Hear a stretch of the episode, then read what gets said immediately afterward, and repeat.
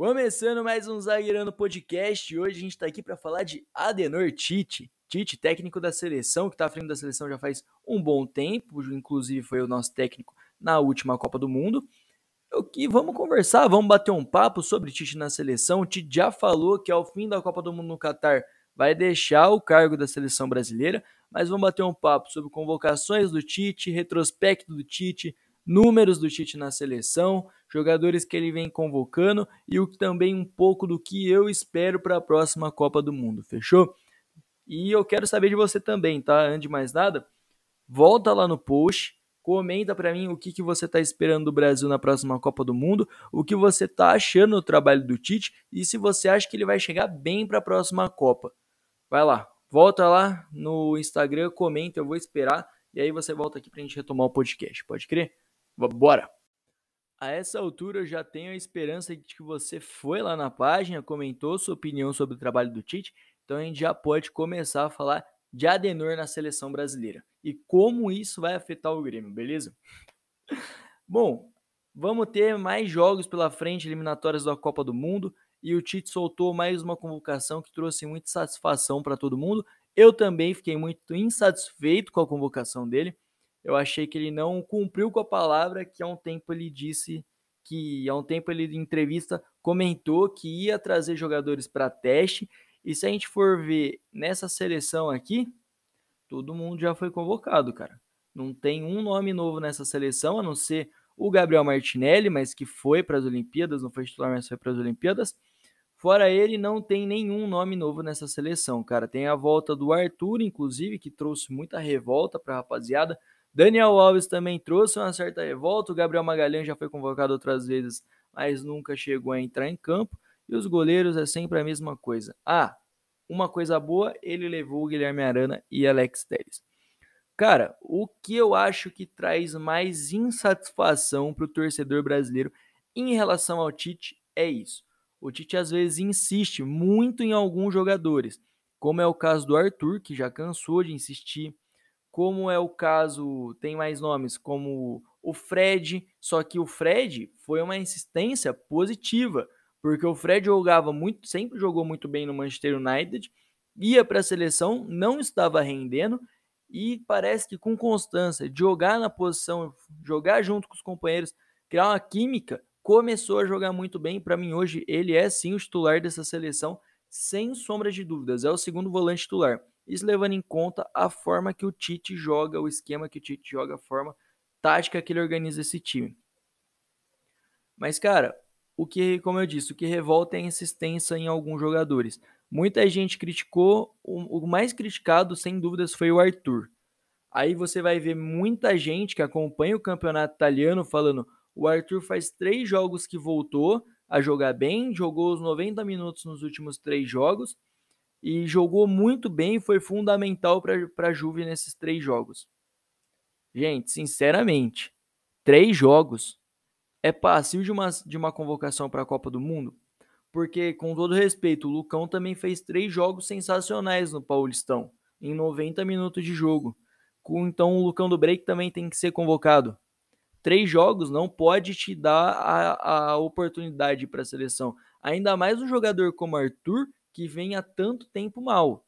Ah, mas o Arthur teve dificuldade de se adaptar com a Itália, com o futebol de lá. Pô, tudo bem, eu gosto muito do Arthur, muito fã dele, da, da época que ele jogava no Grêmio. Eu ainda acho que ele vai ser um grandíssimo jogador e talvez até um jogador importante para a seleção brasileira. Mas, cara, três jogos não pode ser, não pode ser nada para você ter uma chance na seleção. Pelo amor de Deus. Você tem que nem o Rafael Veiga, que está aí um ano e meio, dois anos jogando em altíssimo nível, jogando bem. Ah, mas tá jogando no Brasil. Mas então você vai tirar o mérito do cara que tá jogando no país da sua própria seleção, como se também o futebol brasileiro fosse um nível baixo. Se fosse um nível baixo, não ia ter tanto cara saindo do futebol brasileiro para ir jogar na Europa, cara. Então, assim, tem um Rafael Veiga que tá um ano e meio, dois anos jogando em alto nível e até hoje não foi chamado. Isso é o que irrita muita gente em relação ao trabalho do Tite, me deixa também muito indignado, porque você também vê nomes que nem Daniel Alves. O Daniel Alves muito provavelmente vai conseguir o lugar dele na Copa. Eu tenho quase certeza que esses vão ser os, eu acho que o Alex Telles não vai, ele vai convocar o Alexandro, eu, eu acredito nisso. E se ele convocar o Daniel Alves, é algo para se decepcionar demais. Porque o Daniel Alves não foi nem inscrito para a Euroleague pelo Barcelona. E ainda eu vejo comentarista falando que o Daniel Alves tá jogando, voltou a jogar bem. Ele voltou a jogar bem contra o Osasuna, contra time da Copa do Rei pela segunda divisão, que jogam a segunda divisão. Se bem que o Barça nem tá mais, mas deu para entender? Para o campeonato importante para o Barcelona, para a Euroleague, o Daniel Alves não foi convocado, ele não foi inscrito para o campeonato. Entende? Não tem a menor coerência você chamar o Daniel Alves. Ah, tem pouca opção? Pô, realmente, na lateral direita brasileira é uma coisa de anos. Não temos muitas opções. Tem o Danilo, que eu acho merecido, pelo menos, e jogou bem pela seleção. Muita gente não consegue ver isso porque ele é um lateral base, né? O que a gente chama de lateral base é o lateral mais defensivo e que é um lateral que ataque o tempo inteiro. O Danilo também sabe fazer a função do terceiro zagueiro, porque já fez isso no City, faz com frequência na Juve, inclusive, mas muita gente quer que os dois laterais ataquem, os dois volantes subam, o meia não vote, o atacante também não. Foi assim na Copa de 2006 e no quadradinho mágico, e a gente lembra a tragédia que foi aquela Copa do Mundo, né? Com tanto nome de peso, tanto cara bom, a gente não conseguiu nada. Mas enfim, eu acho que isso é o que mais revolta o torcedor brasileiro. A incoerência do Tite na hora das convocações. Tem muita gente que merece ser chamada, não é chamada, e em compensação tem gente que não merece ser chamada e tá sendo chamada, cara. Então é, é isso que é um pouco revoltante. Que nem tem até o Bruno Guimarães. O Bruno Guimarães era titular do Lyon, jogou muito bem pelo Lyon, mas chegou no Newcastle, tá se firmando agora. Entende? Ele não é titular absoluto ainda desse time do Newcastle. Então, como é que você fala que não vai convocar o Pedro porque ele é reserva, mas você convoca o Bruno Guimarães? Entende? Você convoca, pelo mais que eu goste muito do Rodrigo, mas o Rodrigo também é reserva. É reserva do Ascenso, que não está em grande fase. O Rodrigo entra, muda jogos pelo Real Madrid, mas ele ainda não é titular desse time do Real Madrid. Não estou dizendo que não pode convocar esses caras, até porque eu acho que o Rodrigo deva ir. O Bruno Guimarães eu não sei, talvez até se firmar na Inglaterra, acho que não. Mas o Rodrigo eu acho que mereça ir. Mas aí você tem que ter o mesmo critério para todos. Por que você não vai convocar o Pedro? Ele é reserva, tudo bem, entendível. Mas o Rodrigo também é reserva. Só porque ele, é da, ele atravessou o oceano ele agora pode ser reserva e ser, e ser convocado. Se estivesse no Brasil, não, não, poderia. Ah, o Real Madrid é um dos maiores times do mundo. Sim, tudo bem. Mas o Tite falou: o Pedro não é convocado porque hoje o Pedro é reserva do Flamengo. Então tem que, eu acho que tem que usar o mesmo critério para todo mundo. Bom, tem mais coisa que é, é, de certa forma, bem preocupante nas convocações do Tite e a gente vai conversar disso também. Números do Tite pela seleção brasileira. São números excelentes. Números muitíssimo bons. São 70 jogos, 51 vitórias, 14 empates e 5 derrotas. São assim, números que eu acho que pela seleção brasileira ninguém teve até hoje. São é muito bom esses números e é incontestável que o trabalho dele tem resultado. É incontestável. Eu vejo muita gente às vezes criticando o jeito do Tite jogar, que às vezes pega algumas seleções mais fracas, né, a nível a nível aqui na da América, pega algumas seleções fracas, como por exemplo uma Venezuela, e reclama porque o Tite continua jogando da mesma forma. O que eu acho? Eu acho que essa vai ser a forma que o Tite vai jogar a Copa do Mundo. E não tem problema ser dessa forma. O Palmeiras, por exemplo, também é um time de transição rápida, que é muito mais defensivo do que ofensivo, e ganhou tudo. Então, o que, que tem a seleção brasileira ser assim também, ser desse jeito? Tem que ser para sempre aquele futebol com 10 jogadores no campo de ataque. Quando a gente fez isso, não deu certo. 2006 para mim é o maior exemplo disso. Tinha muito cara bom e pouquíssimo cara para marcar. O Zé Roberto comenta isso toda oportunidade que ele tem. E ainda mais no futebol de hoje, você precisa ter marcador no time. Não adianta jogar só para frente. Não adianta você ter dois laterais extremamente ofensivos. Não adianta você jogar com Alex Telles na lateral direita e na lateral esquerda e o Emerson Royal na lateral direita. São dois laterais ofensivos, não vai ter jeito. Você tem que jogar com Alex Telles, tem que jogar com Danilo, que jogar com Guilherme Arana, jogar com Danilo.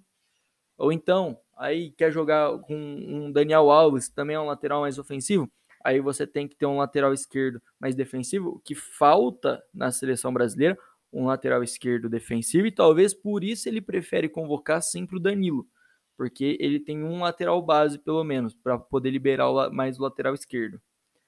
E então, cara, são coisas assim que eu acho que está sendo cobrado de uma forma errada.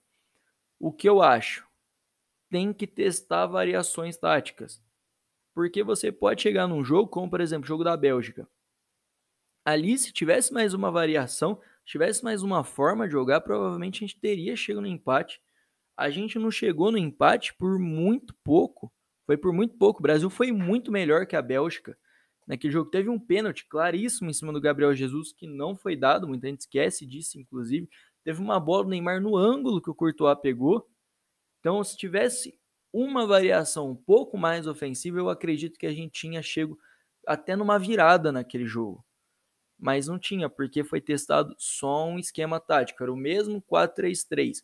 A única coisa que mudou é que entrou o William para a ponta direita, o Renato Augusto teve que sair então o William, que está jogando muito bem, foi para a ponta direita e o Coutinho saiu da ponta direita e foi para o meio. Isso tirou a liberdade do Paulinho, que não conseguiu fazer uma boa Copa, e sobrecarregou muito o Casemiro.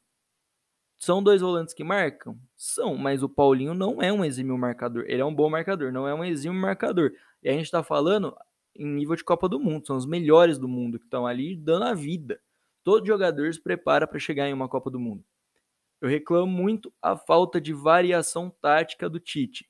Isso sim eu concordo, tem que ser treinado, tem que pegar um time como a Venezuela, estamos classificados, vamos jogar o próximo jogo das eliminatórias, vamos testar, vamos fazer um esquema com três zagueiros, vamos fazer um esquema com quatro atacantes, vamos testar, precisa testar.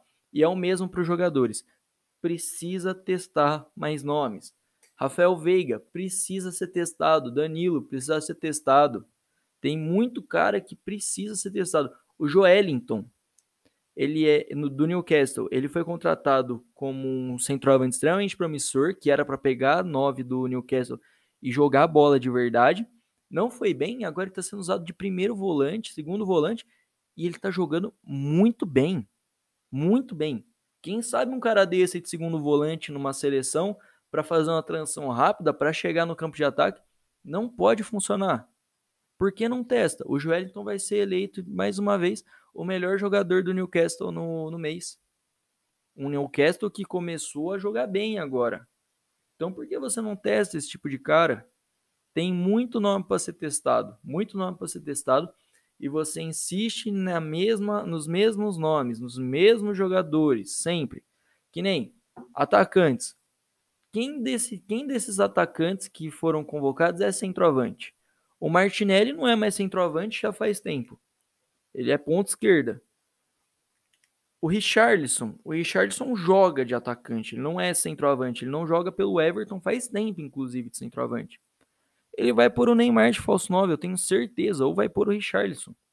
E o Richarlison acho que é um jogador que pode ir, porque ele joga numa, ele joga na ponta esquerda, ele joga de ponta direita, ele pode jogar de centroavante.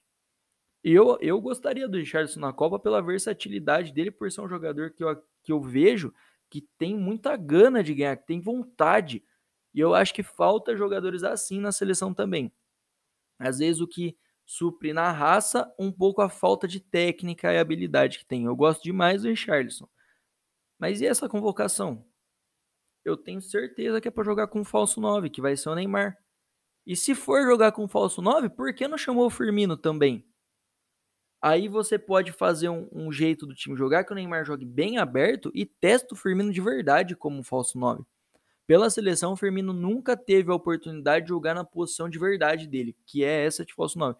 Que o próprio Klopp, que conseguiu encaixar ele nessa posição, fala: ele é o melhor da história em fazer isso. E ele realmente, ele é, ele é craque. Ele é muito bom. O Firmino é muito bom. e nunca foi testado na posição de origem dele. Agora que ele tá ficando velho, vai testar? Tá bom, eu acho que ainda devia testar. Se vai levar um time para jogar com um falso 9 que nem parece ser, tinha que ter levado o Firmino. Isso são, é o que eu falei mais uma vez, são coisas que deixam o, o torcedor muito indignado. Os três goleiros, já sabe que vai ser esses três goleiros para a Copa. Por que não prepara alguém? E se um deles machucar, quem que é o sucessor? Não tem. Ninguém sabe quem é. Provavelmente é o Santos por ter ganho a Olimpíada. Mas não tem o nome certo, porque nenhum outro foi convocado ainda. Le Começa a colocar um moleque. Não para o moleque jogar, mas para o moleque começar a ganhar experiência. Aqui, o, o Everton vai ser a última oportunidade dele jogar uma Copa. Muito provavelmente. Pode ser que chegue em uma outra Copa ainda. Por ser goleiro. Mas provavelmente é a única Copa dele. Ele já tem 33 anos, se eu não me engano. Os outros, o Ederson e o Alisson, provavelmente são goleiros para mais uma Copa. Mas você pode ir preparando garotos para isso. Não precisa levar sempre os três. Ah, estão disputando posição? Tudo bem. Leve em uma o Alisson e o Everton. Na outra você leva o Ederson e o Alisson. Leva o Everton e o Alisson, sabe? Vai mesclando e vai pondo gente nova no time. A, a mesma coisa na lateral. Ele demorou tudo isso para chamar o Guilherme Arana. Aí ele esperou chegar num, num ponto que, que tava vendo que não ia ter como jogar mais com o Alexandre, porque o Alexandre também não tá bem na Juve. E agora ele convocou o Arana, porque assim, se o Alexandre não tivesse mal, ele não ia chamar o melhor lateral esquerdo do, do atuando no Brasil. Levar o Daniel Alves é insistir num erro. Não, não tem jeito. Você vai levar o Daniel Alves velho para uma Copa. O Vinícius Júnior quem viu o último é o clássico viu que o, Dan, o que o Vinícius Júnior fez com o Daniel Alves. O Daniel Alves não achou o Vinícius Júnior no jogo. O Vini brincou em cima dele. É um jogador que não tem mais condição física de ir para uma Copa. O Cafu foi para uma Copa com 40 ou quase 40 anos? Foi, mas o Cafu podia e ele tinha preparo físico. E o futebol não era nem de longe o ritmo que ele tem hoje. Ah, o Thiago Silva tá indo velho tá indo velho, mas o Thiago Silva tá jogando demais no PSG, ele é titular absoluto. Inclusive do trio ofensivo, ele é o mais titular de todo mundo ali. Gabriel Magalhães nunca conseguiu jogar pelo, pela seleção principal. Já foi convocado mais de uma vez, mas nunca conseguiu jogar. Espero que agora dê uma oportunidade para ele jogar. Coloca o cara para jogar, coloca o moleque para jogar. Sabe, é, é, é esse tipo de coisa. Insistir nos mesmos, sempre nos mesmos. Aí machuca um, não tem, não sabe quem vai chamar, é uma incógnita. Sempre uma incógnita. Você tem, aí vamos para os meias agora, os dois volantes. Casemiro e Fabinho, só convoca os dois. E nunca testou um esquema de jogo que você possa usar os dois juntos. São um dos dois melhores volantes do mundo. São top 5, pelo menos, os dois. Não é possível que você não vai achar um jeito dos dois jogarem junto, pelo menos para testar. É impossível. Já falou que vai testar, mas quanto tempo faz que falou que vai testar isso? E outra, né? Levou três primeiros volantes. Precisa disso? Do Bruno Guimarães, do Fabinho e do, e do Casemiro? Então, é, é, é, é de ficar um tanto quanto revoltado. Você que gosta de futebol e quer ver a seleção bem, você fica um pouco revoltado com esse tipo de coisa. É, tem muito nome para ser chamado, tem muito nome para ir. Daqui a pouco eu vou dar alguns exemplos de nomes. Mas, enfim. Números do Tite são excelentes. É um trabalho incontestavelmente bom. Não tem como você falar que o trabalho dele é ruim. Cinco derrotas em 70 jogos. Que técnico que tem isso? Ah, sofreu para ganhar de tal time nas eliminatórias. Cara, o Brasil em 70 quase não foi para a Copa do Mundo. O Saldanha, inclusive, deixava o Pelé no banco porque ele falava que o Pelé tinha, tinham que achar um sucessor pro Pelé. O Pelé tinha 29 anos. Se o Pelé não volta a jogar, o Brasil provavelmente não ia conseguir se classificar para a Copa do Mundo. Do, da Copa que foi campeão. Nunca foi fácil jogar eliminatórias. O Brasil nunca passou tão fácil por uma eliminatória como foi essa. Só que às vezes o pessoal tem muita memória curta e não se lembra disso. Nunca foi fácil jogar uma, Copa do, uma eliminatória de Copa do Mundo. O Brasil nunca passou por uma eliminatória se classificando com tanta antecedência. Acho que entender que é futebol também né? O imprevisível pode acontecer, uma seleção mais fraca pode ganhar mais forte. Ah, empatou com a Venezuela. Cara, tá bom, empatou com a Venezuela, faltando que dois pontos para se classificar. Então, é, tem muito disso. Eu acho que tem muito uma cobrança errada em cima do Tite e de muita gente, mas na, isso é minha opinião, lógico, muita cobrança errada, mas tem essas cobranças que o Tite peca demais e não é de hoje, como isso da convocação. Não testar jogador. Na última Copa do Mundo a gente chegou com desfalque não e ninguém sabia quem ia jogar direito. Tanto que a gente foi com dois jogadores semi-lesionados. O Renato Augusto eu bancaria assim no time, por ele ser titular. Mas aí chegou na hora de precisar de um ponta, só tinha o Tyson. Douglas Costa machucou, o William machucou, e aí? Por isso que eu bato muito na tecla do tem que testar jogador. Testa, seleção é momento, testa o cara. Rafael Veiga não ser convocado é absurdo. E o Arthur, porque jogou três jogos bem, foi convocado. Será que o, o Tite, todo o scout do Tite tá olhando só o campeonato italiano? Bom, vou falar um pouco de nomes que eu acho que deveriam ser convocados para essa nessa lista. Não todos, mas vou falar vários nomes que na minha opinião merecem uma oportunidade. Bom, vamos lá. Separei alguns nomes e vamos começar no Brasileirão. No Brasileirão tem o volante Danilo do Palmeiras, tem o Veiga meia do Palmeiras, tem o Pedro do Flamengo e eu também testaria melhor o Gabigol. Tem o Abner, tem o João Vitor do Corinthians, tem o Nino. Cara, o Nino. O Nino é um zagueiro muito bom. Ele é muito bom. A gente viu até pelas Olimpíadas que ele fez. Ele joga demais. Tem o, o próprio Renato Augusto. Eu, eu levaria o Renato Augusto para fazer um teste, porque eu acho que a função que ele faz é muito rara e está acabando. E no Brasil ele é um dos pouquíssimos que sabem fazer bem isso e o Arana, lógico, que agora foi convocado, né? É, na Premier League eu já acho que não tem tantos nomes, né? Tem o Joelinton, que eu acho que seria legal ser convocado, porque tá jogando uma posição nova e isso é, alguma, é algo que costuma acontecer na base, o jogador tem uma mudança de posição tão repentina assim, de atacante para volante. Eu testaria ele sim, eu testaria de novo o Lucas do Tottenham e o João Pedro do Watford, porque ele joga de centroavante de uma forma que ele sai bastante da área, ele ajuda na armação de jogada. Eu gosto muito do jeito que ele joga lá no Watford, cara. Ele é o camisa 10 do time. No francesão tem o Wanderson, que era do Grêmio, que pode jogar de ponta direita e de lateral direito, ele é muito bom. Eu achei até que ele ia ser convocado. E o Caio Henrique também do Mônaco, que é lateral esquerdo, é um lateral base, sabe subir bem quando é, é exigido e também joga de primeiro volante. Na Bundesliga eu chamaria o Paulinho, ganhou a titularidade no Bayer Leverkusen e também fez uma Olimpíada muito boa. Na Itália tem o Arthur Cabral, que eu acho que já tinha que ser testado desde o Basel, e o, tem o Ibanez, mas tem o Bremer, que é um dos melhores zagueiros da, do, do campeonato italiano. Ele é um dos melhores zagueiros do campeonato italiano e ele não foi convocado, ele não vai ser testado. Precisa esperar o quê? A fase dele cair? Seleção é momento. Você precisa levar quando ele tá bem. Vai esperar cair a fase dele, ele cair de produção? Tomara que isso nunca aconteça, porque é um baita jogador, pode ser importante pro Brasil. Sabe jogar no meio de mais dois zagueiros, sair bem com a bola. É um dos melhores zagueiros do campeonato italiano e muita gente não conhece por não acompanhar o futebol europeu e não foi convocado. Não pode acontecer esse tipo de coisa. O melhor, um dos melhores zagueiros do futebol, de um dos futebols, futebol mais, mais defensivos do mundo, não foi convocado. É muito absurdo. O Veiga não ser convocado é muito absurdo também. Ele é o melhor meia do país brasileiro, né?